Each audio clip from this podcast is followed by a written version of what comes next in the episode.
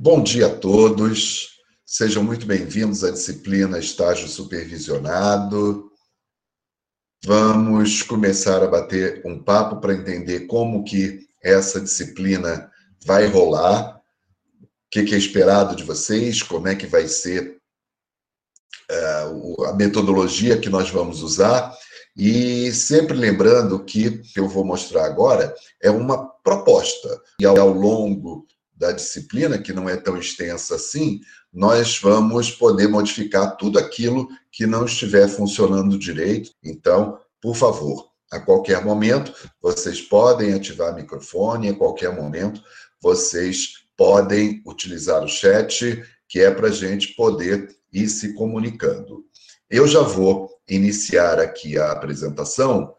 Bem, eu espero que todos já estejam vendo aqui a apresentação só para vocês me conhecerem um pouquinho, entenderem um pouquinho uh, da minha trajetória. É, eu sou doutor em Sociologia e Direito uh, pela própria Universidade Federal Fluminense. Eu sou mestre em Comunicação, que é onde o mestrado de turismo da UF estava quando eu fiz. Então, meu mestrado é de fato em turismo e lazer, mas sai com o título de Ciências da Comunicação, embora eu tenha feito várias disciplinas dentro da área de marketing. Eu sou especialista em turismo pela Fundação Getúlio Vargas. Para começar, é, vamos acertar uma, uma sugestão que eu vou dar nesse momento é que é, vocês, para aqueles que usam o Chrome, se não tiverem, que instalem essa extensão chamada Google Meet Plus. Ela é uma extensão gratuita e tem algumas ferramentas que são bem interessantes. A primeira, que eu mais uh, gosto de usar, é essa que está aqui com a setinha, que é uma mãozinha. É, deixa eu trocar aqui a nossa tela. Aqui, quando a gente chega nesses emojizinhos, clica nessa mãozinha, olha o que, que aparece aqui. Aparece para mim, eu creio que para todo mundo, né? Uma mãozinha levantada pedindo para falar. Isso facilita bastante a nossa, eh, a nossa interação. Para quem quiser instalar essa, essa extensão, né? quando a gente vai no nosso Google Sala de Aula, tá? que está aqui, vocês conseguem ver quando eu mudo a tela? Conseguem Sim. ver? Sim, Sim tá ótimo. Então, quando a gente chega aqui, né, na, né, como entrar no Google Meet, tem uma, é, um arquivinho ensinando como que é, vocês podem instalar essa extensão. Eu acho que facilita bastante a, a nossa interação e fica mais fácil da gente é, responder perguntas, eu perceber quando alguém quer falar coisas do gênero. Então, fica aí uh, o interesse, né, a possibilidade de que vocês instalem esse tipo de extensão. Alguma dúvida? Não? Ok, então vamos prosseguir. Bem, é, é isso que nós estamos vivendo nesse momento, esse semestre letivo, é um semestre letivo que é novidade para todos, para vocês e para a gente também. É, os professores nos reunimos, né, coisa de uma ou duas semanas, já nem sei mais, tem sido tão intensos esses dias que eu já perdi a noção do tempo, e nós fizemos um curso para tentar padronizar as práticas dentro de sala de aula para que vocês também não sentissem é, tanta dificuldade se, por exemplo, cada professor resolve usar uma ferramenta diferente. Eu espero que é, todos estejamos usando as mesmas ferramentas. E surgiu né, uma questão de uma nova etiqueta, que seria a netiqueta, a etiqueta para se usar nesses é, softwares de comunicação que todo mundo tem usado, né? Google Meet, Microsoft Teams, Zoom, né? todos esses, e que seria uma forma de facilitar a interação, facilitar a convivência social, ainda que é, de uma maneira remota. Então, algumas regrinhas que é, são, são sugeridas. estar na sala com cinco minutos de antecedência, até o tempo para que a gente possa interagir socialmente, perguntar, ah, que saudade de você, e aí, tudo bem? É, perguntar das coisas. É, manter o microfone fechado sempre que não estiver falando. Eu estou vendo que todo mundo já está seguindo as regras, mas é bom a gente é, utilizar essa, falar isso logo desde o início, para que todos falem a mesma linguagem, é, utilizem me, os mesmos procedimentos. Tá? Então, manter o microfone fechado, porque o microfone aberto, a casa acaba pegando os sons do ambiente, a cachorro latindo, o caminhão de gás passando, esse tipo de coisa, e muitas vezes acaba dando eco na própria uh, sala. Então, fica aí a sugestão. Procurar manter a câmera aberta durante as aulas, se possível. Isso é uma. Para os professores é importante, mas é a coisa que eu mais vi que parece que a etiqueta é justamente o contrário, né? manter a câmera desligada. Nessa disciplina, é, eu já fiz com 12 alunos e com a câmera aberta foi fantástica a experiência. É, com 40, como os tem na, na lista de presença, na relação de inscritos, não sei se vai funcionar. Né? Mas, de qualquer maneira, é importante para a gente olhar um para a cara do outro, para ver as interações. Né? É, isso daí ajuda bastante, pelo menos, ao professor. Mas a gente sabe que sete horas da manhã ninguém está com uma cara apresentável, nem eu. Então, é, vamos usar aí o bom senso de modo geral. Para o pessoal que tem um pouquinho de dificuldade de concentração, ainda, numa, ainda mais numa aula remota, num ambiente que não foi é, planejado para ser um ambiente de estudo, é a, a nossa residência que tem pai, mãe circulando, filhos, irmãos, tá? toda aquela é, marido, namorado, seja lá o que for, né, mulher, namorada, é, é, às vezes existem muitos pontos de dispersão da atenção. Então, quem tem um pouquinho mais de dificuldade, fica a sugestão de usar um fone de ouvido que pelo menos vai é, absorver e tapar boa parte dos ruídos externos. Não interromper os colegas quando eles estiverem falando, peça a palavra, mas isso daí também vale para o dia a dia, também vale para as relações pessoais, né, é, fisicamente próximas. É, participar sempre, sua interação é fundamental para a aprendizagem. Isso em todos os níveis. Como na nossa disciplina não vai ter um conteúdo a ser trabalhado pelo professor, a gente já vai falar sobre isso, é, essa participação vai se tornar ainda mais especial, porque esse a disciplina foi pensada para ser uma grande troca de experiências, um, um grande bate-papo em que a gente pudesse é, entender o que o outro passou no seu programa de estágio e poder refletir sobre o próprio programa de estágio é, que vivenciou. Então, essa interação é fundamental. E nós vamos estar sempre com o chat liberado, inclusive para né, é, fazer comentários, fazer piadinha, fiquem à vontade para usar o chat, fazer perguntas, é, sempre é importante. Alguma dúvida? Alguma discordância dessas regrinhas? Não? Ok. Vamos lá. Quais são. Não, de acordo, não, não, não. Ótimo, isso. Usem chat, usem chat. Né?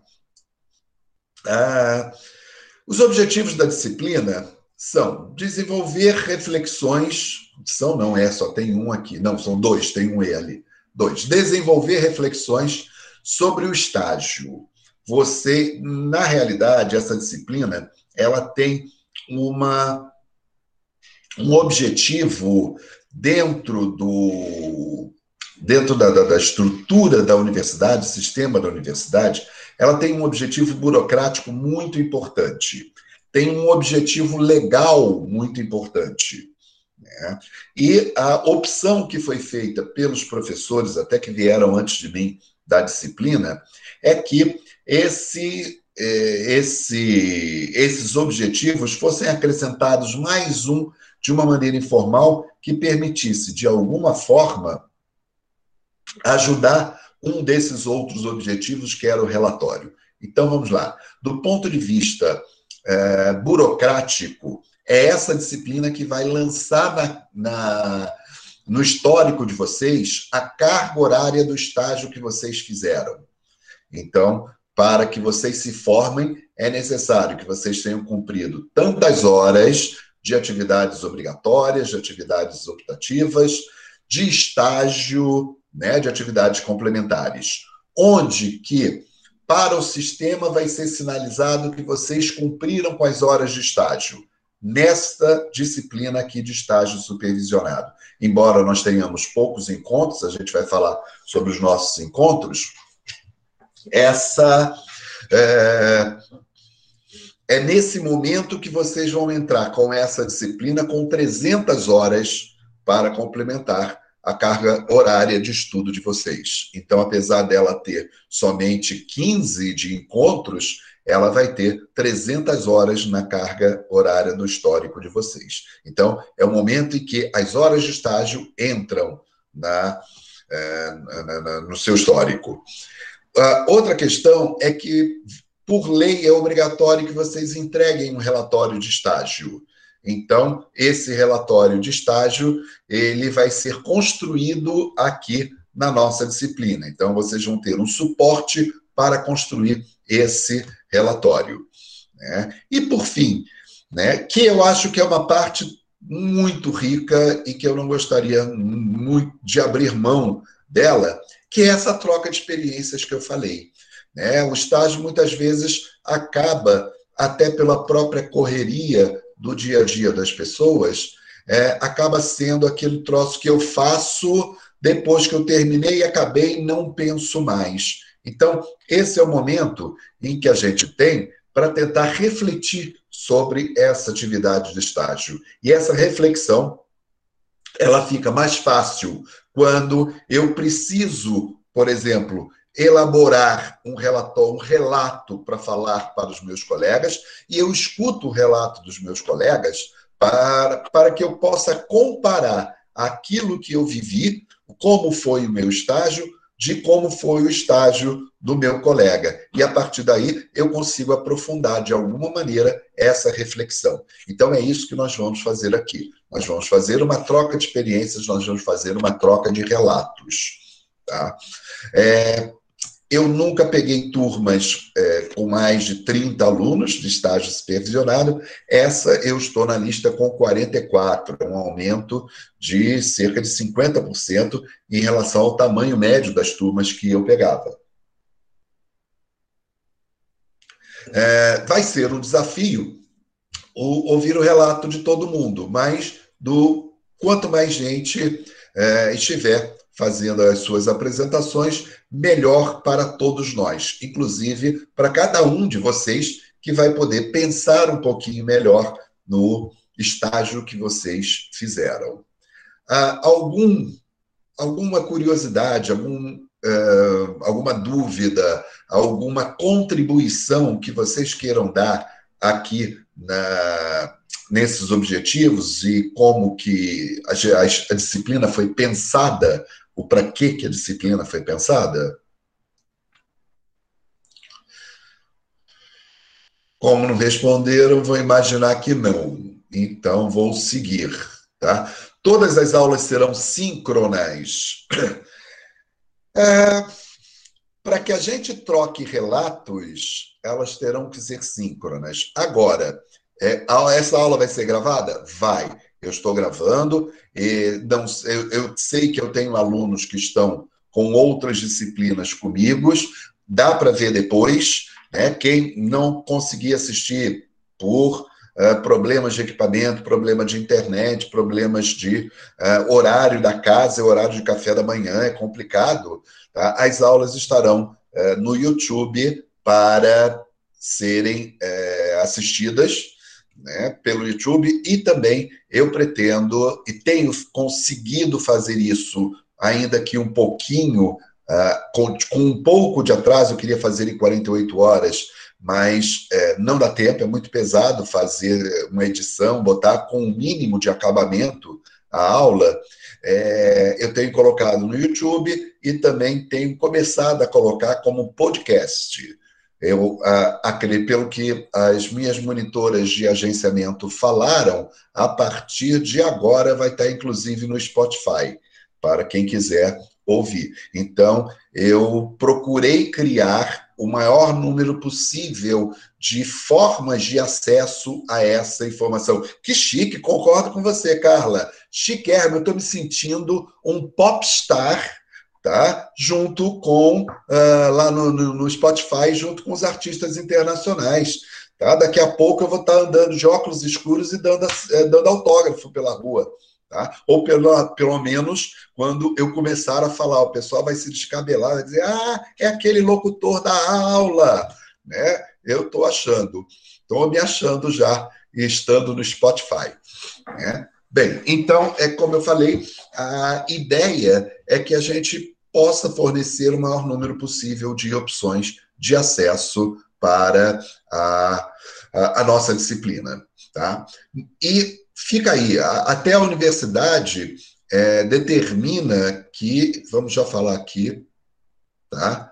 É, a própria universidade já determina que não haja mais do que 30% de aulas síncronas. A opção que eu fiz foi que nós tivéssemos 100% de aulas síncronas e 100% de aulas assíncronas, no sentido de facilitar o acesso. Eu acho importantíssimo esse contato com eh, a relação professor-aluno, ainda mais com o objetivo dessa matéria, que é refletir sobre o estágio. Eu, a minha posição aqui, é, como professor, é menos como professor de trazer um conteúdo e muito mais como um facilitador da reflexão de vocês a respeito da vivência que vocês é, tiveram e de como vocês poderiam é, aprofundar esse aprendizado do estágio e levar isso para a vida profissional de vocês. Então, esse é o meu papel. E não dá para fazer isso, tá? eu simplesmente falando e uh, vocês ouvindo distantes. É preciso que haja a interação. Então, a opção que eu fiz foi, foi de que nós tivéssemos a escolha do aluno 100% de eh, aulas síncronas e 100% de aulas assíncronas. Né? É dessa forma eu acho que eu procuro atender tanto aos objetivos da disciplina quanto à, à, à condição de que cada um de vocês dispõe para participar de aulas síncronas. Tá? Eh, aproveitando isso daí, é, vocês sabem qual é a diferença entre aula remota e EAD, se é que existe alguma diferença? Vocês já, os professores de vocês já conversaram? Olha, o pessoal que já participou comigo de outras salas não vale responder não, porque aí é cola, tá? Quero saber aí do restante do pessoal, né? Se achei que fosse a mesma coisa, né? Vão respondendo aí no chat ou podem responder pelo microfone também. Achei que fosse o mesmo. Não sei não a diferença.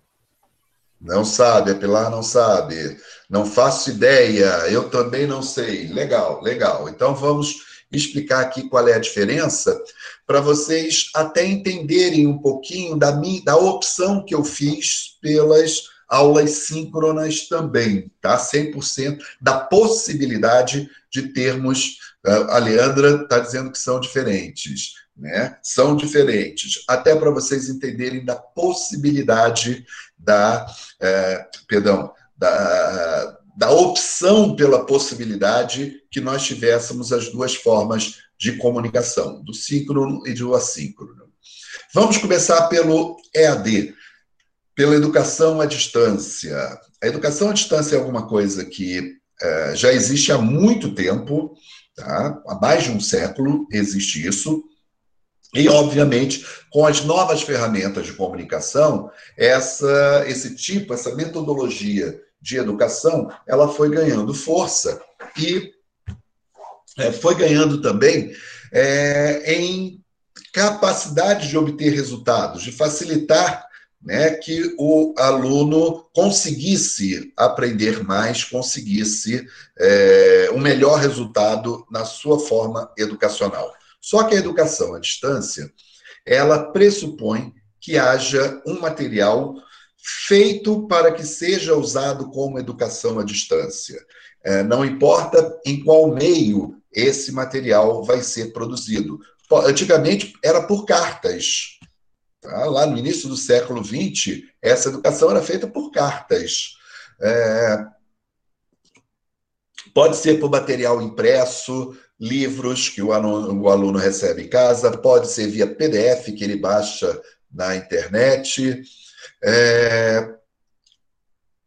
pode ser as, por material audiovisual, só auditivo, pode ser só por voz, pode ser por vídeo e voz, né? pode ser com a facilidade da internet, através de cursos né, com videoaulas.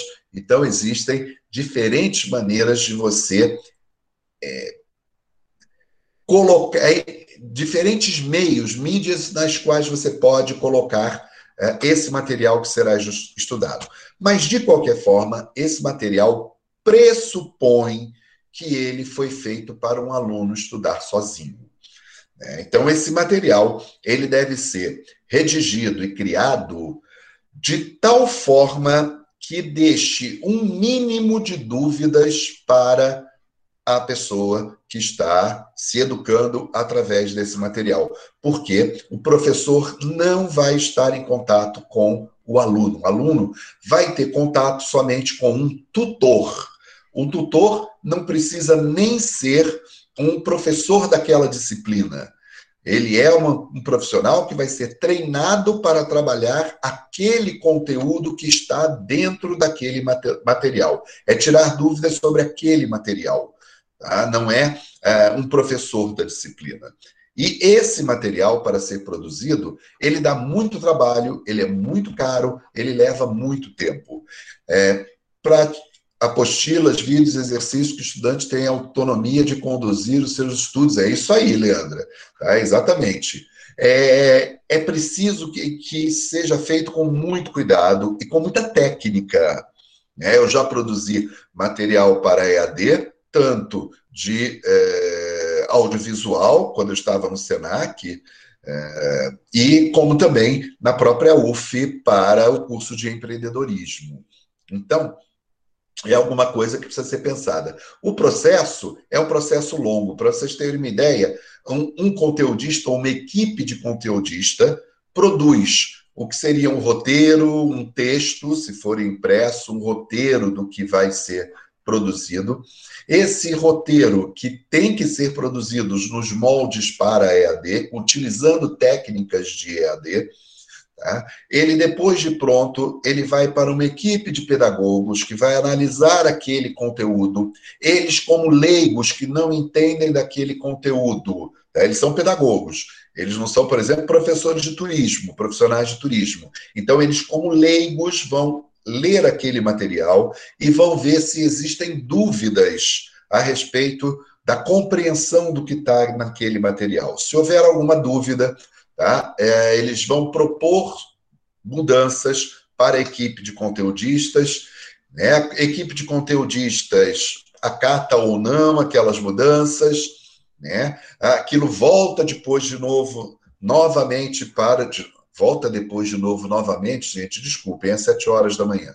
Tá? Aquilo volta novamente para o, a equipe de pedagogos, que é, vai ver né, o resultado daquelas mudanças, aquilo vai ser enviado para a equipe é, especializada no tipo de mídia, para diagramação, se for mídia impressa, para uma equipe que vai gravar né, os episódios da, das videoaulas. Né? É, normalmente o conteudista participa dessa, desse momento da gravação das videoaulas, que muitas vezes é feita por atores, não por, pelo professor que fez, é feita por atores. Né? O fatorial material da CEDERJ é de EAD, exatamente. Né? É, o conteudista vai estar lá dentro para ver se não houve nenhuma é, alteração que tenha passado desapercebido que possa atrapalhar a compreensão do conteúdo. Então, isso é uma coisa que leva muito tempo. Tá? O que nós estamos fazendo aqui são aulas remotas. O que é aula remota? É o que eu brinco, é uma gambiarra para tempos emergenciais. Né? Nós, é, boa parte de nós, não tem nenhuma experiência com uh, é, EAD, com material para EAD. Nós não tivemos tempo para preparar um material para ser utilizado como EAD. Tá? O que nós estamos fazendo é adaptando o conteúdo que era passado de forma presencial para a utilização de uma determinada tecnologia de comunicação né, para disponibilizar a, aquele conteúdo para o aluno estudar. Então, muitas vezes, a gente não tem sequer conteúdo pronto para passar para os alunos. A gente vai passar os textos. Ok, tem o texto do Lau. Tal, leia e faça uma crítica. É deixar o aluno sozinho no aprendizado. Tá? Isso não é AD, tá? isso é uma gambiarra que nós fomos obrigados a, de alguma maneira, a tentar fazer o melhor que a gente consegue tá? em cima da hora. Para vocês receberam a confirmação que o período iria começar em 15 de setembro, em meados final de julho, assim como nós recebemos. Então, nós tivemos aí cerca de seis semanas para preparar todo o material. Eu tenho quatro disciplinas, me sobra uma semana e meia para cada disciplina. Dá para preparar um material legal com esse tempo que nos disponibilizaram. Tá? Então, por esse motivo também, eu optei pa, para ampliar a possibilidade né, de que é, vocês pudessem assistir às aulas síncronas, mas que também Dentro dessas possibilidades, eu estou tentando criar um material que seja autoexplicativo, né, para quem não tem condições de assistir de forma síncrona. Então, não haverá é, é, chamada tá, em nenhuma das aulas. Né? Nós vamos estar aqui, vamos trocar as experiências, vamos aprofundar. Eu vou estar aqui para tirar as dúvidas Tá? E vamos falar um pouquinho sobre tirar as dúvidas, que tem várias ferramentas para a gente tirar as dúvidas, tentando facilitar, tentando compensar essa ausência de um material específico. Ficou clara a diferença entre EAD e aula remota? Alguma dúvida?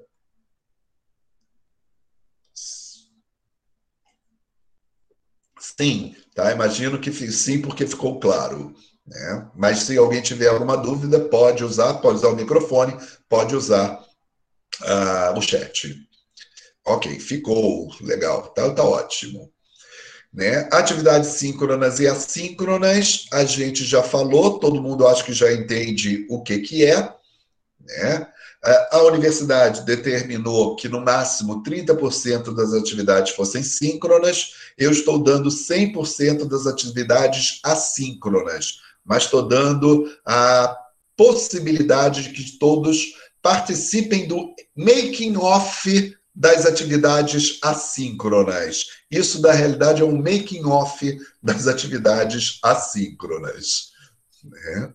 Então, vamos lá. É...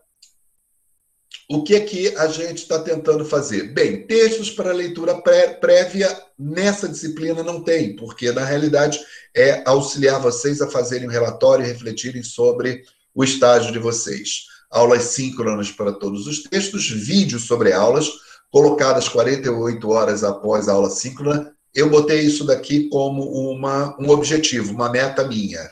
Não está levando 48 horas, por enquanto está levando 72 horas mas acho que ainda está razoável. Podcast sobre a aula colocados também em 72 horas após a aula síncrona. Por enquanto, eu acho que estou conseguindo. Né? Bem, eu vou estar disponível todas as sextas-feiras para vocês no seguinte esquema. Tá? Das 7 às 7 e meia, é tempo para elucidar dúvidas sobre o relatório de estágio. Então, se vocês quiserem presencial, presencialmente, remotamente, mas síncrono, tá? Vocês têm esse período das sete às sete e meia para tirar as dúvidas todas as sextas-feiras. Tá? Perdão, todas as sextas-feiras não. Naquelas sextas-feiras que estiverem previstas no nosso calendário. Tá? Eu estarei aqui para tirar as dúvidas. Poxa, professor, vai largar a gente e só vai ser esse período para tirar as dúvidas? Não, porque tá? a gente vai poder né, tirar as dúvidas pelo Google Classroom, tem lá ferramentas para vocês interagirem comigo no Google Sala de Aula, aqui pelo Google Meet nesses horários. Por WhatsApp, eu já deixei lá um dos links para, é, para fazer o grupo de WhatsApp da disciplina e por e-mail. Né? Sempre lembrando que o meu ritmo, eu sou um professor um pouquinho de nada mais velho que vocês, o meu ritmo de resposta de WhatsApp não é o mesmo ritmo instantâneo de vocês. Então, pode ser que a resposta demore um pouquinho, mas eu vou responder a todos. Eu vou procurar todos os dias entrar pelo menos no horário específico para responder todas as mensagens de WhatsApp. Tá? É, e das sete e meia às nove horas, também nos dias marcados, eu acho que pela quantidade de alunos nós teremos que colocar mais um dia, a gente vai ter é, a troca de experiências. O que, que é essa troca de experiências? Tá? Vocês vão fazer um relato do estágio de vocês. E nesse relato, vocês vão, não, não tem um modelo específico de relato, tá? Vocês vão dizer né? É, como que foi o estágio de vocês, como que funcionou, né? como que foi o processo seletivo, como vocês se sentiram no processo seletivo, como foi, como vocês se sentiram no estágio, né? o, principalmente o que vocês aprenderam, que acharam muito legal naquele estágio, uh, e aquilo que vocês não gostaram, que não aprenderam, que como líderes de equipes não fariam, de novo, não lidariam daquela maneira como uh, vocês uh, foram uh, lidados, vamos dizer assim, ou liderados dentro do estágio. Então, é alguma coisa pessoal. Nesse relato, qualquer um pode fazer perguntas. Eu farei um monte de perguntas, mas qualquer um poderá fazer perguntas. E não existe resposta certa, porque nós vamos lidar com os sentimentos de vocês, as percepções que vocês tiveram a respeito do estágio. Então, se o aluno não souber responder ou nunca tiver parado para pensar sobre aquilo ali e não conseguir uma resposta imediata, tudo bem, faz parte. Tá? Não tem resposta certa ou errada. Só não vale mentir, porque não adianta nada, não vai enriquecer em nada o nosso processo. Tá legal?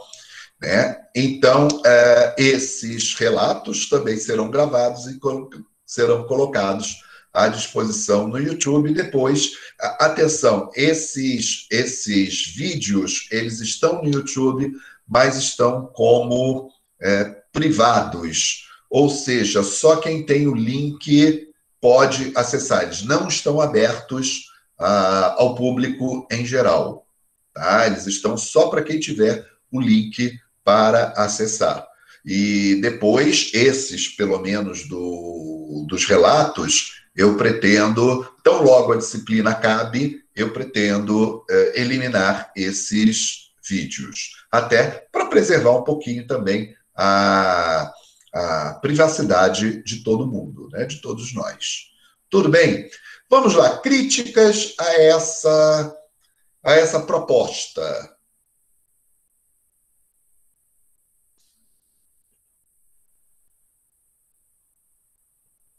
Nenhuma crítica? Podemos seguir? Acho que nenhuma, né? Bem, é, eu não sei, Paula, se, eu, se esse acho que nenhuma, né, é porque é, vocês estão se sentindo sem possibilidades de mudar alguma coisa. Tem sim, eu estou perguntando porque existe a possibilidade de mudar. É o dia para fazer agora, exatamente. Exatamente. Não, desculpe, eu vou discordar. Nós podemos mudar a qualquer momento. Se não estiver dando certo, a gente pode mudar. Então vamos prosseguir. Esse daqui eu já falei sobre tirar as dúvidas. Vai ser interessante? Gente, é muito interessante ouvir os colegas. É muito, tem sido muito rica essa experiência. É, eu fiz uma modificação em relação à última turma que eles pediram uma coisa para ser modificada. E eu acho que a, modificação que eles propuseram só reforça que a gente estava no caminho certo. É que eu tinha, é, depois eu vou falar aqui uh, sobre o, o relatório, eu tinha colocado uma primeira parte de uma construção que é mais ou menos coletiva, eu tinha colocado no início, da disciplina, os relatos vinham para o final. E o pessoal gostou tanto que pediu para que o relato fosse no início tá? e deixasse a construção coletiva para o final. Né? Então, eu acho que isso daí é, uma, é, é um indicador bastante interessante de que deu certo né, a, a estratégia. O pessoal tem gostado muito. Ah, o que eu mais tenho ouvido falar no final é: olha, é, eu aprendi um monte de coisa em sala de aula a respeito do estágio que eu fiz e que ninguém estava presente ali. Então, tem sido muito interessante a resposta. Então, vamos lá. Por que, que eu escolhi essa estratégia? Eu acho que essa relação professor-aluno é fundamental. Ela facilita muito esse processo ensino-aprendizagem. Tá? Mas a gente precisa atender à determinação da universidade que criou esses percentuais. Né? Até porque eu entendo também que é,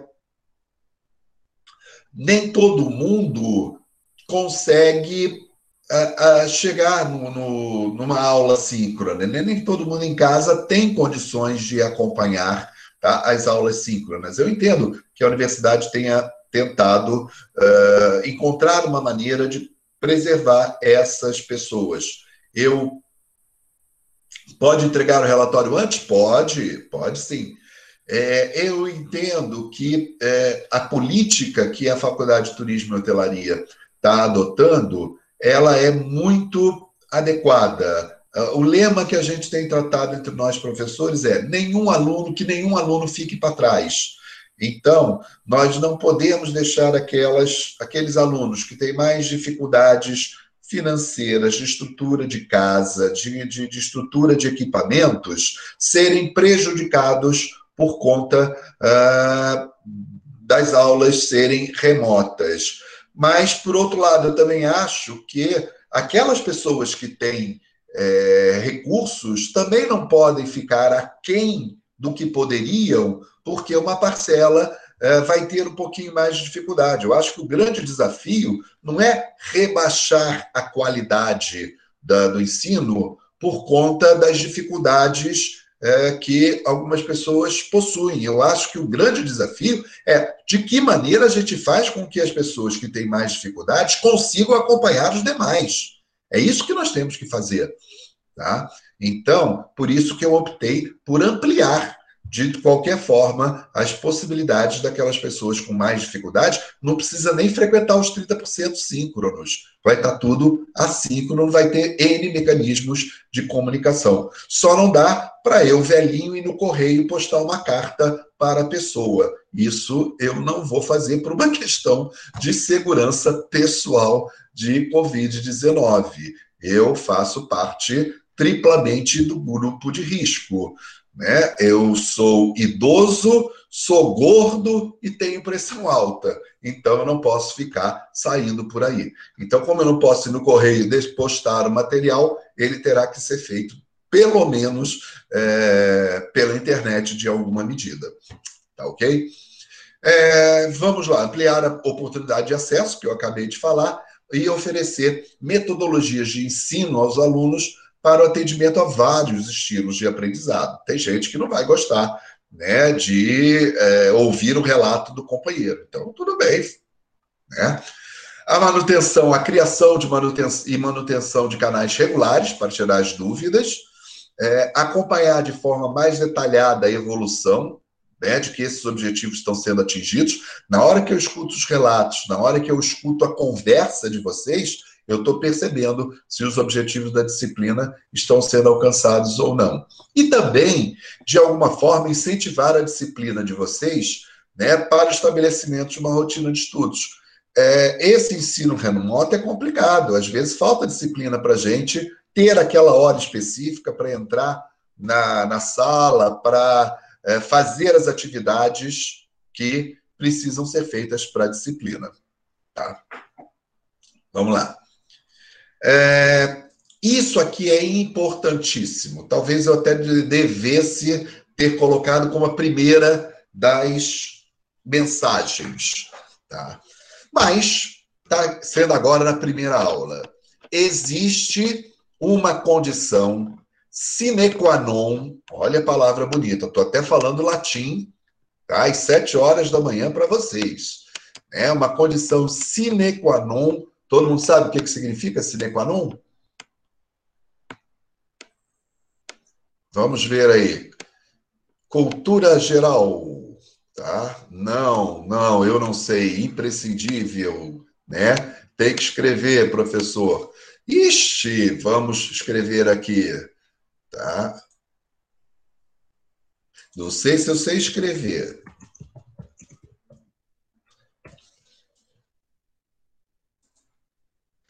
Vem do latim sine qua non, sem a qual não. Então, essa condição sem a qual não, tá?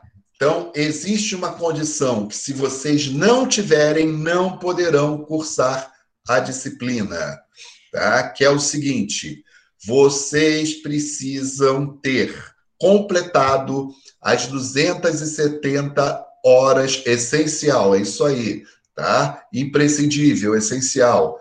É, vocês precisarão ter completado as 270 horas de estágio para o curso de turismo, 150 horas de estágio para o curso de hotelaria. Né? Na data de entrega do relatório, quer dizer, na realidade, uma semana antes da entrega do relatório, porque vocês precisarão apresentar a documentação de é, de que completaram a carga horária mínima para o estágio.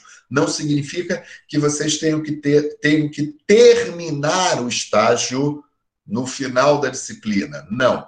Vocês têm que terem as horas mínimas necessárias para validar o estágio de vocês. Tá? Então, se alguém aqui ainda não começou. Professor, tive aí um e-mail. Você chegou a ver? Não, não cheguei a ver. Tá? É... Não cheguei a ver. Se alguém aqui não completou as 270 horas, as 150 horas para hotelaria, tá? e não tem como completar até uma semana antes da entrega do relatório, não pode cursar a disciplina. A disciplina. Paula, era uma das minhas dúvidas. Se você atende a esse critério, né, numa boa, ficar. Se não atende a esse critério, é, pede para sair, brincando, tá? Você será reprovada se você continuar na disciplina. Por quê? Porque o documento necessário para você ser aprovada na disciplina é a declaração das horas de estágio. Né? Se você não apresentar esse documento, eu não vou poder lançar as horas de estágio no seu histórico escolar. Professor? Tá claro isso? É isso é importantíssimo, importantíssimo. Professor? Oi. Bom dia. Bom é, dia. Eu tenho duas dúvidas.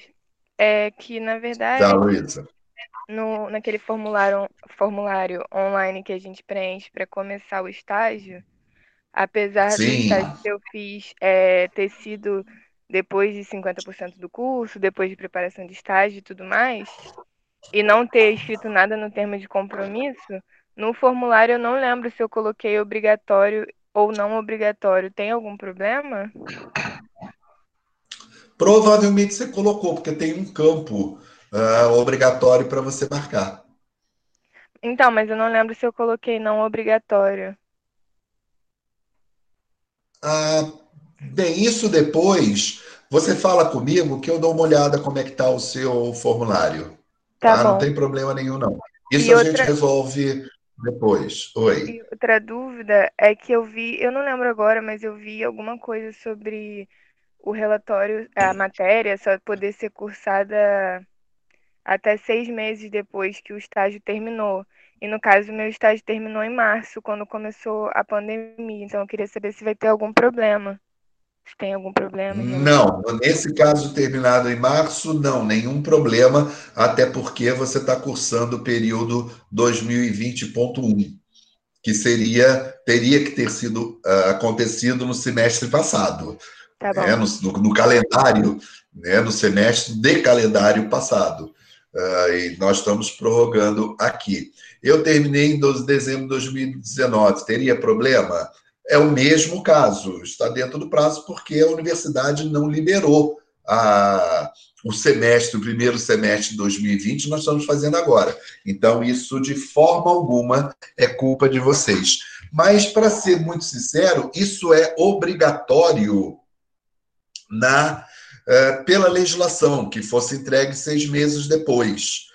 Mas, devido a, a essas questões, vamos dizer assim, burocráticas da universidade, que ela não começa uma turma todo mês para que vocês terminaram o estágio começassem a fazer a disciplina, ela a cada semestre, é, nem sempre isso é possível de acontecer, de cumprir esse prazo. Então, não se preocupem com isso. Nós, é, mais ou menos, que não levamos essa, esse aspecto legal em consideração por conta de uma dificuldade burocrática de fazer com que esse critério legal seja é, cumprido. E isso daí não é uma culpa de vocês, é uma culpa da universidade, que muitas vezes. É, o aluno não pode mais se inscrever quando terminou o estágio. Tá? Professor. Então, não se preocupe com esse aspecto. Oi, fala, Caio. Oi, tudo bem? Bom dia. É, eu tenho uma dúvida. Eu, eu, tive dois estágios obrigatórios é, preenchidos no sistema, tudo direitinho, com toda a documentação. Eu posso escolher de qual que eu vou relatar ou tem pode. que ser o último que eu, que eu fiz? Ah, tá. Beleza. Não, pode. Pode escolher qual que você vai relatar. Perfeito. E o outro você pode usar como horas complementares até o máximo das horas complementares específicas para estágio permitido. Tá? Beleza. Então, Isso eu tenho que ver com a empresa, né? Porque acho que eles têm que assinar de alguma forma, né? Sim, a empresa é obrigada por lei. A empresa é obrigada por lei a entregar a documentação final do estágio, que são basicamente dois documentos: a uhum. declaração de estágio e a é, a sua avaliação de desempenho. Entendi. Então tá ótimo, então. Obrigado. Então, eu que agradeço. Dúvidas? Ok, vou continuar. Bem, os objetivos da disciplina eu já falei: desenvolver reflexões sobre a disciplina e preparar o relatório de estágio. O relatório de estágio é um relatório acadêmico profissional. Então, não pode ser feito de qualquer forma, ele tem um modelo para ser feito. E é sobre isso que algumas uma parte das aulas vai girar, sobre como preencher esse relatório, como fazer o relatório. É, agora, esse, esse aspecto de desenvolver reflexões sobre a disciplina é, Existem duas maneiras da gente desenvolver isso. Isso é uma reflexão introspectiva. Eu olho para dentro de mim mesmo, eu penso cá com os meus botões, que é uma expressão muito antiga, mas que eu acho muito simpática, muito interessante. Né? Eu penso com os meus botões e eu faço uma avaliação né, interna mesmo sobre como que rolou o estágio. Mas também é possível e muito interessante, muito rico, quando eu faço uma reflexão aberta e comunicativa. Né? Na hora em que eu falo para alguém, de alguma forma eu também estou organizando os meus pensamentos. E na hora que eu escuto alguém falar, eu também tenho a chance de me colocar no lugar daquela pessoa e também tá, entender aquilo que foi legal para mim e aquilo que não foi legal para mim, até por, por uma questão comparativa. Tá bom? Qual vai ser o nosso o nosso cronograma, vamos dizer assim?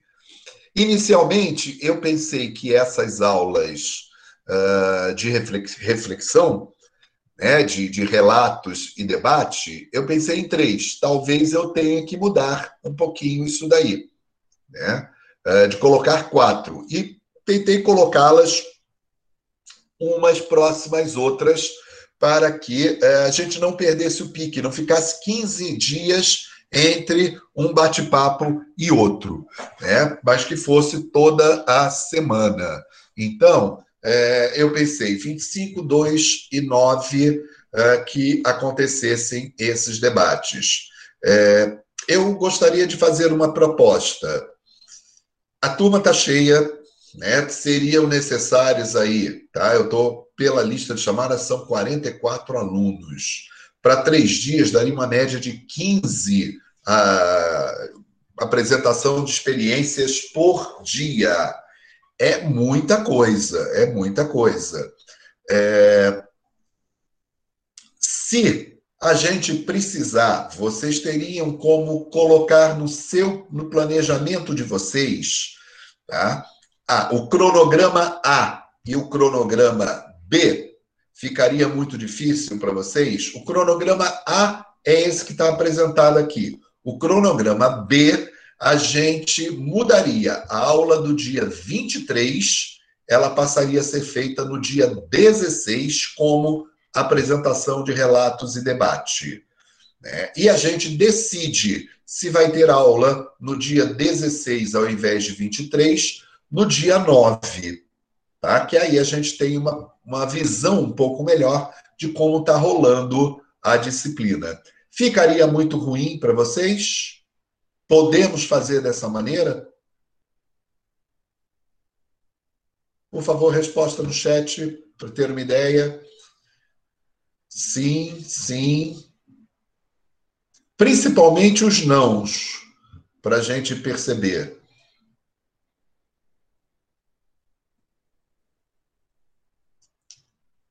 Não entendi muito bem a mudança. Na realidade, Mariana, ainda não é uma mudança. É que nós tenhamos dois cronogramas. O primeiro cronograma, que eu vou chamar de cronograma A, é o que você está vendo aqui. No dia 16 é livre, no dia 23 tem aula para a criação do núcleo comum do relatório. Para a... E o cronograma B ao invés do dia 16 ser livre e no dia 23 ter um núcleo comum, no dia 16 a gente teria mais uma aula de apresentação de relatos e debates. E no dia 23, ou seria livre ou a gente anteciparia as aulas, tá? Para não ficar um espaço muito grande, as aulas seguintes. Então nós teremos o cronograma A e o cronograma B. Ficaria muito ruim se no dia 9 a gente mudasse o cronograma previsto para a disciplina, mas mantendo a data final de entrega do relatório no dia 27 de novembro? Ah, tem gente que sugeriu já partir para o cronograma B, de antecipar as aulas. É... Vamos manter o A por enquanto e quando chegar no dia 9 a gente decide. Tá legal? Então tá ótimo. É, então nós teríamos isso. O que, que é esse núcleo comum? Tá? É, quando eu mostrar o relatório de estágio, vocês vão ver que existe uma parte, detalhe importante. Esse relatório, é, esse modelo de relatório, não fui eu quem fez. Eu, quando assumi a disciplina, ele já estava em uso por vários professores antes de mim. E eu achei que é, ele tá, tem funcionado bastante bem, é um modelo muito interessante. Tá? Então, mantive praticamente inalterado. Tá? Nesse relatório, nós vamos ter uma parte que vai falar sobre o setor em que a, agência, em que a empresa atua, para que vocês tenham uma ideia um pouco mais ampla do que, que é ah, aquela empresa, qual a participação dela no mercado, ah, ok, participação dela no mercado, mas em que mercado? O que, que é esse mercado? Como funciona, como está estruturado esse mercado maior? Então, como, por exemplo, quem trabalhar, quem fez estágio em agência de viagens, né, o mercado de agência de viagens é o mesmo, não é porque eu trabalhei, né, numa, eu estagiei na agência de viagens A e o outro trabalhou na agência de viagens B, que os mercados de agência de viagens são diferentes. Pode ser que exista um nicho específico, um segmento específico, mas o mercado como um todo é igual, as regras como um todo são mais ou menos iguais. Então, é, eu assumo que nada impede que vocês possam fazer essa pesquisa sobre né, as condições de mercado, como é que é aquele mercado, de forma conjunta. Então, existem três momentos em que eu acho que dá para a gente é, fazer uma, é, uma, um trabalho conjunto, um trabalho em grupo, cuja redação pode ser até única em dois casos. Quando a gente vai pensar sobre a importância do estágio para o curso de turismo, não é porque eu estagiei em hotelaria, o outro estagiou em eventos, que a, importância do curso de do estágio para o curso seja diferente. Então, acho que essa pode ser uma reflexão comum. Nós estamos olhando o mesmo objeto, vamos discutir esse objeto né, de estudo, que é a importância do estágio para o curso, e o relatório possa ser igual, já que foi um consenso que foi gerado ali dentro do grupo. Então, essa parte do relatório pode ser comum a várias pessoas e a outra é a contextualização do setor, o setor em que aquela a empresa atua. E tem uma outra que eu coloquei uh, também para a gente fazer é, comum, embora o relatório não seja comum, cada um vai fazer o seu, que é o detalhamento da atividade. Quanto mais detalhado uh, for, mais detalhada for a descrição das atividades, mais rico é o relatório. Né? E por que, que eu coloquei para ser feito, pensado de forma comum. Porque muitas vezes eu esqueço que fiz tal coisa, tal atividade, né? E se o outro fala, eu me lembro, ah, mas isso eu também fiz. Então, na hora de detalhar, fica mais fácil quando mais gente está detalhando junto. E também para a gente poder comparar o que eu fiz no meu estágio com um outro estágio numa empresa do mesmo setor. Como elas são diferentes na hora de se fazer o trabalho. Então, também é uma maneira de enriquecer a reflexão sobre o estágio. Mas o relatório, cada um vai ter que apresentar o seu, porque na agência A eu fiz determinadas coisas, na agência B eu fiz algumas coisas iguais, outras coisas diferentes. Tá legal? Então, por isso que nós vamos ter aí né, o, essas duas partes distintas, um núcleo comum e um núcleo que é muito pessoal. Tudo bem? Estamos indo? Ok. Né? Preparar o relatório de estágio. É, a, a Júlia está dizendo, agenciamento tem áreas bem diferentes. Tem, tem. Né? É, preparar o relatório de estágio vai ter uma, uma reflexão individual uma reflexão coletiva. Tá? Como vai ser a nota de vocês? A nota de vocês na disciplina vai ser em função né, do esforço despendido no relatório, da, da qualidade desse relatório. De um modo geral, é, ele está dividido assim: né, o relatório vai ser dividido em seis partes. A primeira parte vale um ponto, a segunda parte vale dois pontos, a introdução. O desenvol... esse, esse um ponto de organização, é, gente, é para ninguém tá? É tirar nota baixa. Isso daqui é quase que dado de mão beijada para vocês. Né? Uma introdução valendo dois pontos, o desenvolvimento valendo cinco pontos, a parte mais importante do trabalho, e as considerações finais, que são as reflexões finais de vocês, valendo dois pontos. Isso tudo será multiplicado pela nota do item 6, anexos e apêndices. Tá? Nesses anexos e apêndices, vocês vão ter que colocar a documentação final do estágio de vocês. Se vocês não colocarem a documentação final, né, a nota do anexo do apêndice será zero, que irá multiplicar a, a soma das notas dos itens anteriores. Tá? Então, quem não entregar a declaração de estágio, está zero. Oi, fala, Pilar. Pode tirar uma dúvida. É, o Duas. meu estágio, claro, o meu estágio, ele não foi encerrado. Eu tive um adiantamento contratual de encerramento por causa da pandemia, que o hotel que eu estava estagiando fechou, né? Certo. E aí, então eu não tenho o encerramento propriamente dito do contrato, eu só tenho essa cláusula de adiantamento. Não, você vai ter que pedir. Não, você vai ter que pedir no hotel.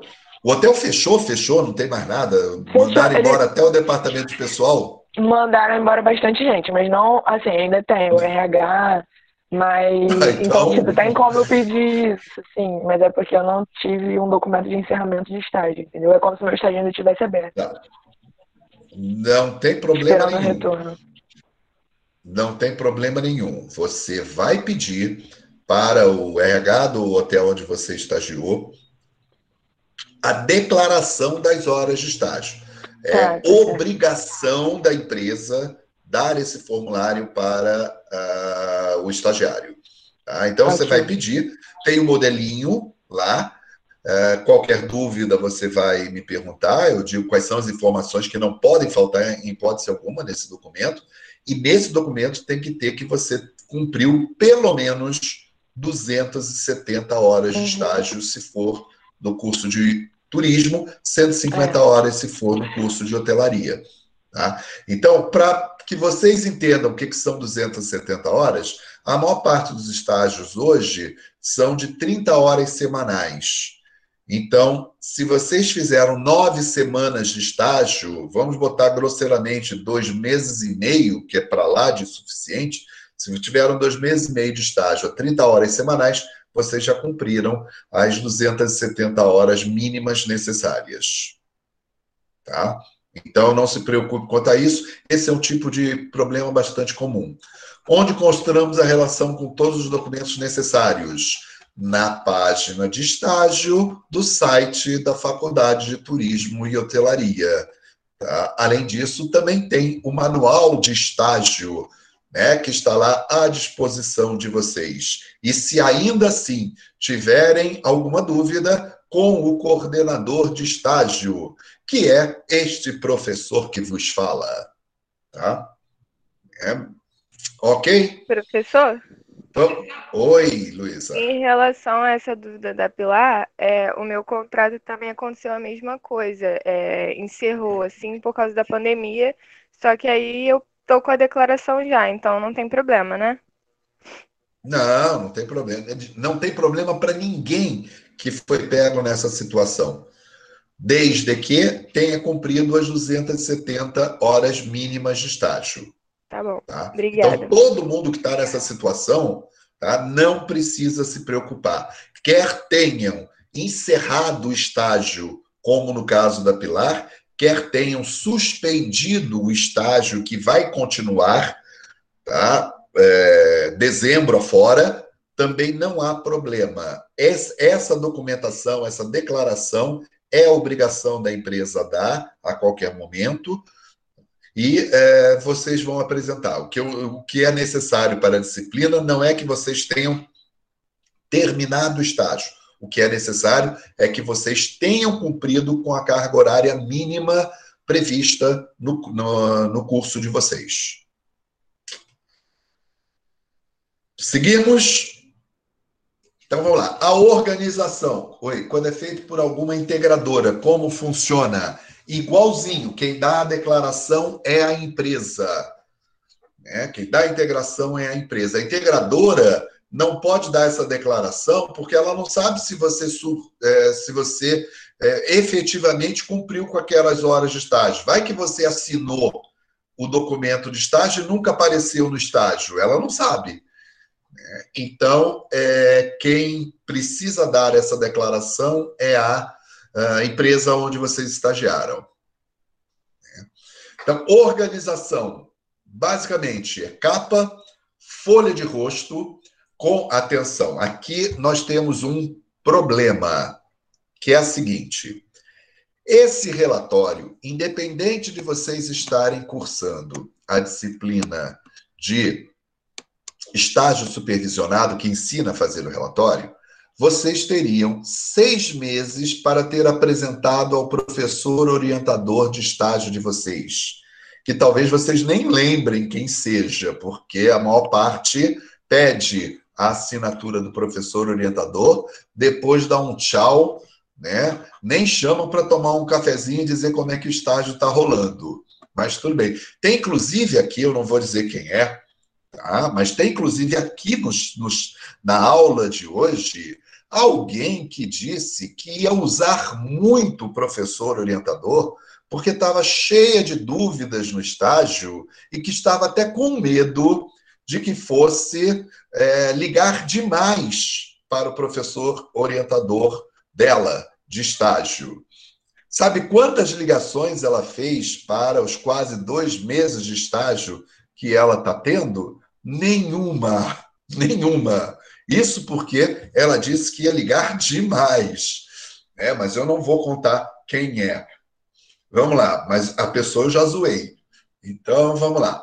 É, vocês vão precisar enviar uma cópia desse relatório por e-mail para o professor orientador de vocês. Tá?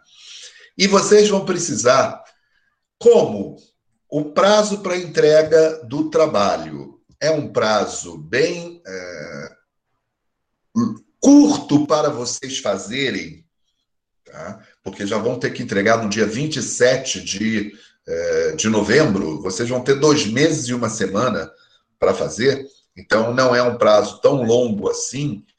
É, fica muito em cima também para vocês quererem que o professor orientador leia o relatório de vocês e faça alguma crítica, solicite alguma mudança.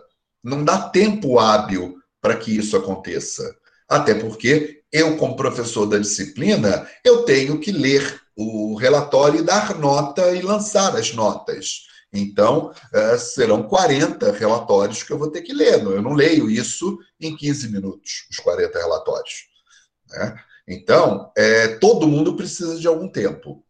No caso aqui, vocês não vão pegar a assinatura do professor orientador. Vocês vão é, enviar uma cópia para ele e vão imprimir uma. Imprimir, que eu digo, em PDF, tá? Vão faz, fazer um PDF desse e-mail que vocês fizeram, encaminhando a cópia do relatório para o professor orientador de vocês. O único professor orientador que vai ler o relatório dos alunos são os meus orientandos de estágio. Aí, e eu vou ler por conta de ter que ler o relatório de todos vocês. Tá legal? Então, nesse relatório, a folha de rosto tem que ter a, o local de assinatura do professor orientador e do professor da disciplina, que sou eu. Né? E não precisa pegar a assinatura do professor da disciplina porque é, eu vou dar nota nesse relatório, então pressupõe que eu recebi, que eu li esse relatório. Tá? Para o professor orientador, vocês vão enviar uma cópia da, do relatório de vocês, mas também não precisa pegar a assinatura. Tá claro? Vamos lá. É, então, vocês vão ter que digitalizar esse documento. Né? Esse documento não precisará ser entregue fisicamente, vocês nem têm como entregar fisicamente esse documento. Então, ele será entregue é, via tá, Google Classroom, né? E será entregue digitalmente, incluindo a cópia do e-mail que vocês enviaram para o professor orientador. No caso aí, vocês vão ter que me mandar uma cópia como professor orientador também. Por quê? Porque precisa constar esse documento dentro dos anexos que vocês vão fazer do relatório de vocês. Tá claro?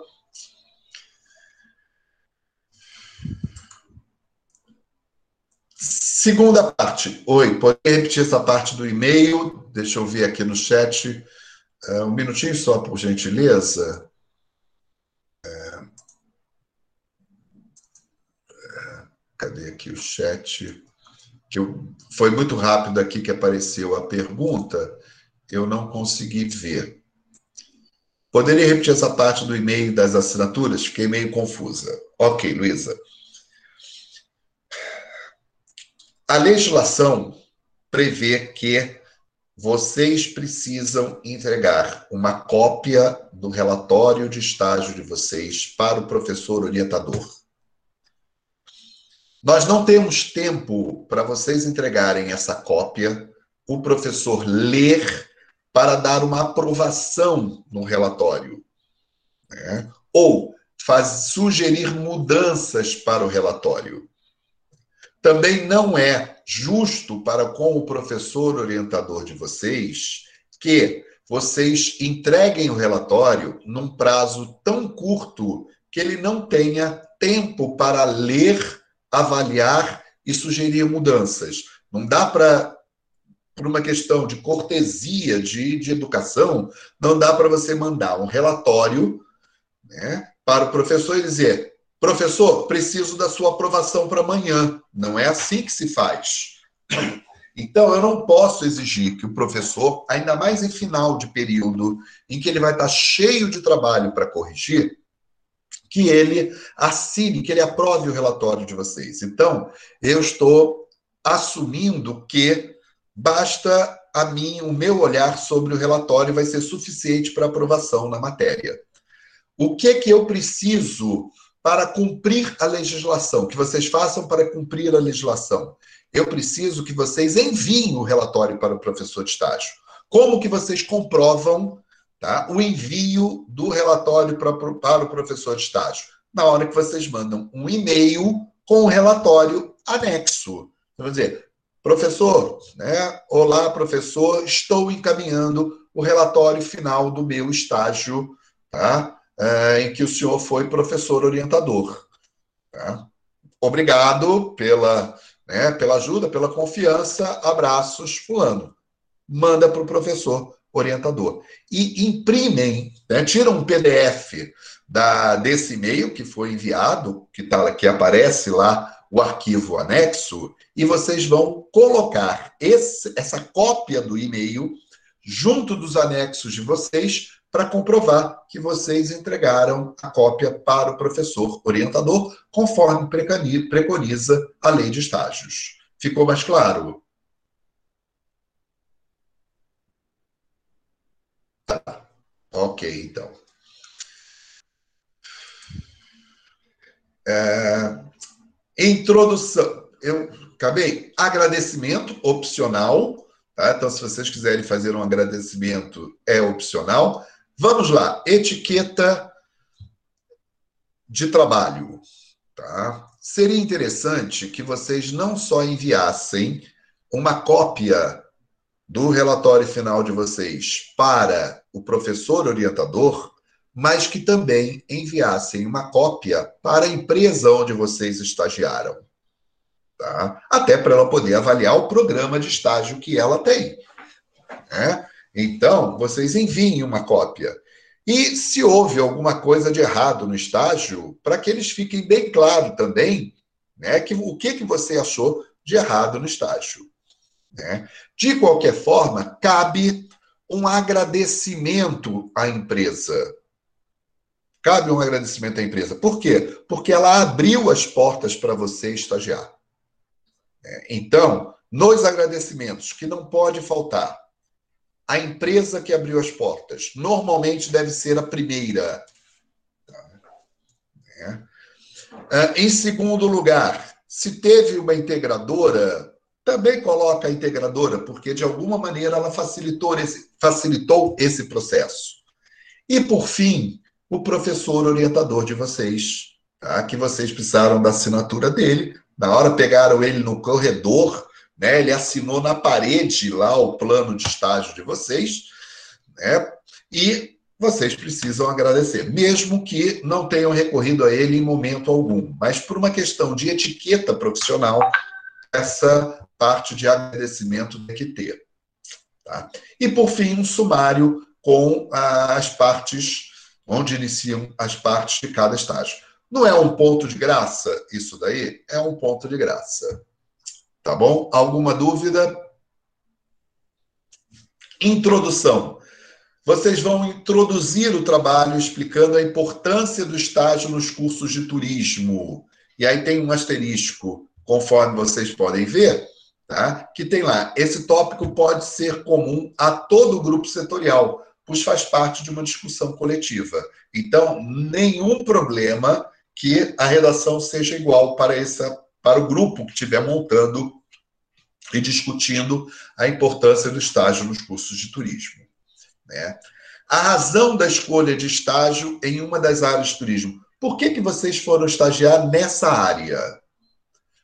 Gente, até a resposta foi, a único, foi o único estágio que apareceu. Tá? É válido, é válida essa resposta. E cabe uma reflexão.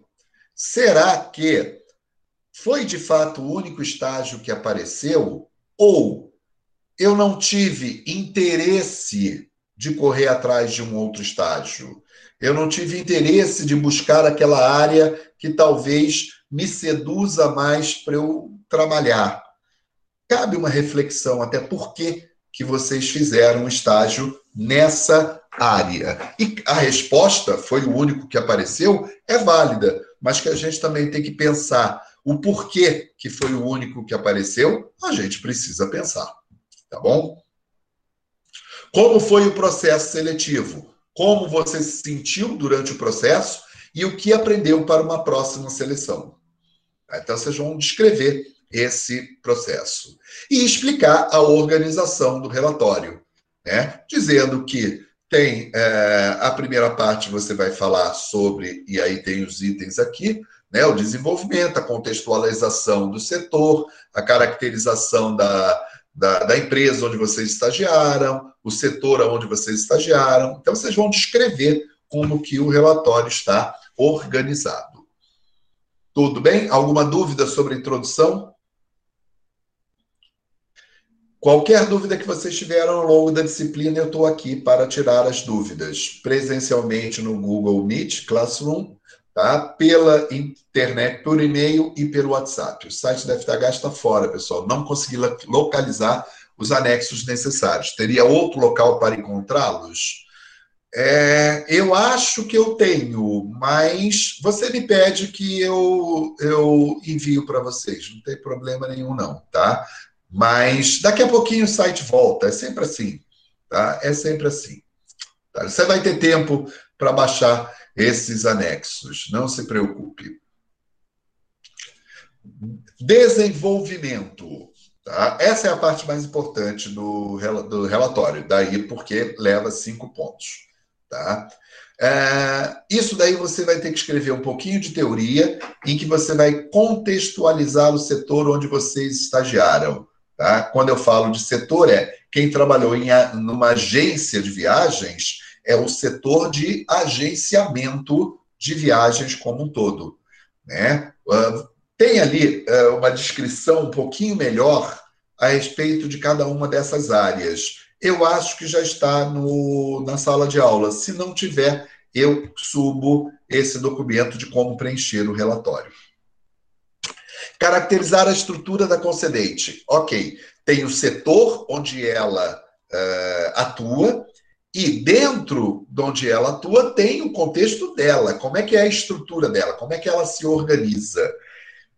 Principalmente para quem trabalha, para quem estagia em é, empresas maiores, é importante que vocês tenham uma visão mais ampla daquilo que vocês, é, da, empresa onde vocês estagiaram. Senão, fica aquele estágio muito pequenininho. Não se esqueçam de que, Provavelmente você e a maior parte de vocês estagiaram em alguma área bem operacional. Vocês não eram estagiários, não eram tomadores de decisão, não eram gerentes, vocês não lideravam equipes. Vocês estavam né, numa área mais operacional, que é onde normalmente todo mundo estagia. Então, Né? É, se você só fica com o olhar da área operacional, vocês não aproveitam uh, o estágio para olhar a empresa como um todo, as políticas da empresa, as práticas da empresa. Tá? Então, o objetivo é que, que vocês olhem um pouco mais amplo, não fiquem olhando só a árvore do setor onde vocês estão, onde vocês estagiaram, mas que vocês tenham alguma visão panorâmica da floresta como um todo. Tá? Porque, como líderes, vocês vão precisar orar, olhar tá? de uma forma mais ampla aquele, é, aquele setor. É, a Luísa compartilhou no grupo de WhatsApp. A Luísa é fantástica, ela é minha monitora em agenciamento, está fazendo um trabalho fantástico. Vamos lá. O setor onde vocês estagiaram, então vocês vão descrever o setor aonde vocês estagiaram e vão dizer um problema que vocês enfrentaram ao longo do estágio e que vocês deram uma solução para ele, que vocês conseguiram resolver esse problema. Tá? Essa costuma ser o maior problema da, uh, do estágio. Vocês ficarem pensando o que, que vocês solucionaram no estágio. Esse slide está no Classroom, esse aqui? Eu creio que sim. Se não estiver, eu colocarei. Tá? e um problema, a solução para um problema não resolvido. Então, vocês identificaram na empresa alguns problemas que não estavam é, resolvidos e vocês vão propor uma solução baseado na técnica, baseado no que vocês aprenderam uh, na faculdade, tá? Qual seria a possível solução para aquele problema? Tá?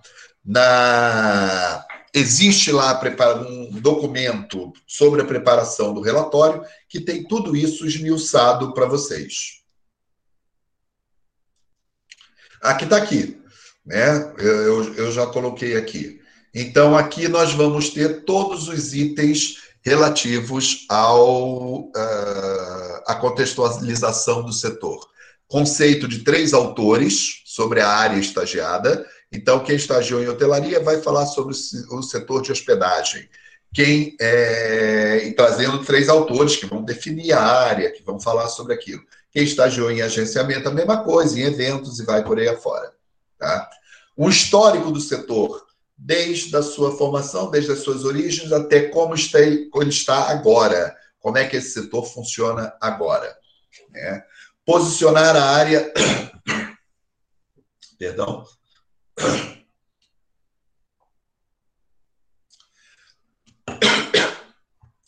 Posicionar a área no contexto contemporâneo, ou seja, falar sobre o mercado como um todo, tá? Ele, qual é o tamanho dele, como é que ele funciona, esse tipo de coisa. E relacionar a área em que vocês estagiaram, tá? Aquele setor onde vocês estagiaram, com todo o Sistur do Bene. Se lembra do Sistur do Bene? Com todo tá? as demais áreas da atividade turística, propondo uma visão sistêmica né, do turismo e do setor onde vocês estagiaram. É. Depois, caracterização e estrutura da concedente, vocês vão colocar o nome da empresa, razão social que está no contrato social e o nome fantasia, como ela é conhecida do público, endereço, qual o ramo, qual o histórico da concedente, a área de atuação da Concidente, local, nacional, eh, internacional, e quais os produtos e serviços que ela oferece. É, vai caracterizar também a estrutura da concedente. Para o estágio interno, são dados da UF, positivo. Né? Para o estágio interno, quem vai falar é a da UF, é, vai falar da estrutura da UF. Histórico da concedente, é, essa concedente não tem uma história no mercado? Quando que ela foi fundada? Qual é a trajetória que ela tem? Né? Ah, ela foi fundada na portinha de uma garagem, cresceu, hoje conta com 5 mil funcionários, tá? aquela coisa toda. Ok? Porque vocês também precisam ter uma ideia da empresa onde vocês estagiaram. Isso é importante para reflexão. Tá? E aí, vocês vão ter os recursos humanos da empresa, o, de, o setor de recursos humanos pode dar esses dados para vocês. É só perguntar. Normalmente isso não é uma informação confidencial, Tá? E vai, pode perguntar, dizer, olha, que tipo de profissionais trabalham na, na empresa? Tem administrador, tem turismólogo, tem farmacêutico, tem engenheiro civil, né? qual é a estrutura dela? Né? E uma breve descrição né, das tarefas, uh, como essas áreas estão divididas e como seria montar um organograma dessa empresa. Tudo bem até aqui? Ótimo. Uh, identificar quais são os principais recursos que entram para a realização do trabalho final dela, equipamentos, instalações, recursos humanos.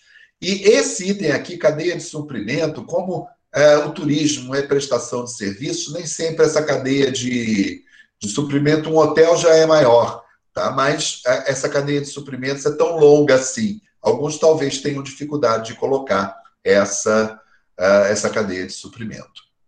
Tá? Setor do estágio. Aí vocês vão falar quem era a chefia imediata de vocês, o supervisor de estágio de vocês. Como, qual era, em que área você atuou no seu estágio, você atuou em mais de uma, em todas as áreas que você atuou. Né? Um organograma da organização mostrando, e aí vocês vão falar em que áreas que vocês atuaram dentro daquele cronograma, e o cronograma se vocês passaram em diferentes áreas. Então diz, ah, vamos imaginar um hotel. Ah, eu fiquei um mês na recepção, depois eu passei mais um mês na governança, depois eu passei mais um mês em vendas, depois eu passei mais um mês em reservas. Tá? Então, vocês vão dizer como que vocês, é, em que setores vocês passaram e quanto tempo ficaram em cada setor. O problema vivenciado e já resolvido, tá? E vocês vão precisar conceituar. É, essa solução que vocês apresentaram foi baseada em uma técnica para lidar com aquela situação. Que disciplina vocês viram essa técnica? Quem é o autor dessa técnica? Né? Quem é que é, gost... é, pensou é, aquilo ali? Por que, que vocês usaram essa técnica? Tá? Imaginem esse relatório como se vocês estivessem prestando consultoria para uma empresa. É, e o que, que é uma consultoria? Um aconselhamento. Você vai dizer, olha, seu problema é esse, eu vejo que a melhor solução ao seu problema, baseado nesses autores aqui, tá? a melhor solução é essa aqui. Tá? Você não tirou da cachola, você tem tá, um embasamento para sugerir a técnica que vai solucionar aquele problema. E o problema não resolvido é a mesma coisa, só que não foi resolvido. E vocês vão apresentar uma sugestão para solucionar aquele problema. Tá? É... Considerações finais. Tá? Isso daí é, Cada item desse, por exemplo, são dois pontos. Aqui tem cinco itens. Cada item daqui vai ter uma determinada pontuação na hora de eu dar a nota. Então, lá, contribuição do estágio para a formação do estagiário, reflexões profissionais e pessoais. Então, vocês vão colocar o mais a parte pessoal de vocês de pensar vai ser exatamente essa que está aqui a contribuição do estágio para a sua formação.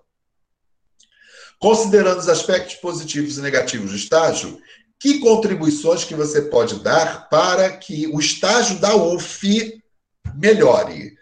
Até que ponto vocês receberam algum tipo de apoio para o estágio? Não receberam? Se não receberam, o que, que se vocês sentiram falta, né, podem colocar aí nesse aspecto ou se receberam, que apoio que foi importante. Opinar sobre a oportunidade de estágio e o acompanhamento oferecido pela concedente. A concedente deu suporte para você fazer uh, o seu estágio? Então, comente a esse respeito. Avaliar sua participação e seu aproveitamento no estágio. Aí é uma autoavaliação. E descrever suas perspectivas quanto ao mercado de trabalho.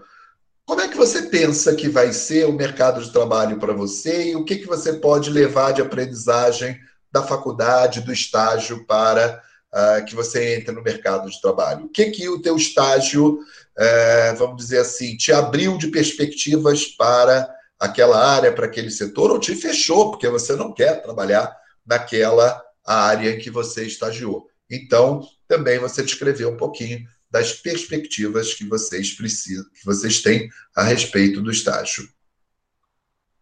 E aí, os anexos e os apêndices, o que que obrigatoriamente vocês terão que entregar?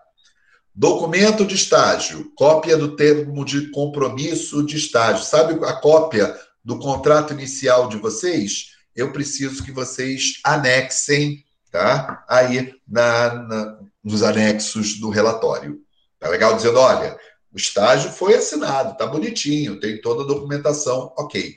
A declaração de estágio da empresa, né, dizendo que vocês estagiaram do período, vai ter o teu nome, declara para fins de estágio, que né, o aluno fulano de tal, regularmente matriculado no curso de turismo da Universidade Federal Fluminense, né, estagiou nessa empresa do período de tal a tal, então o período em que vocês estagiaram tem que estar presente na declaração, cumprindo tantas, aproximadamente tantas horas de estágio, então, você vai dizer que você cumpriu aquele mínimo de 270 horas de estágio, né?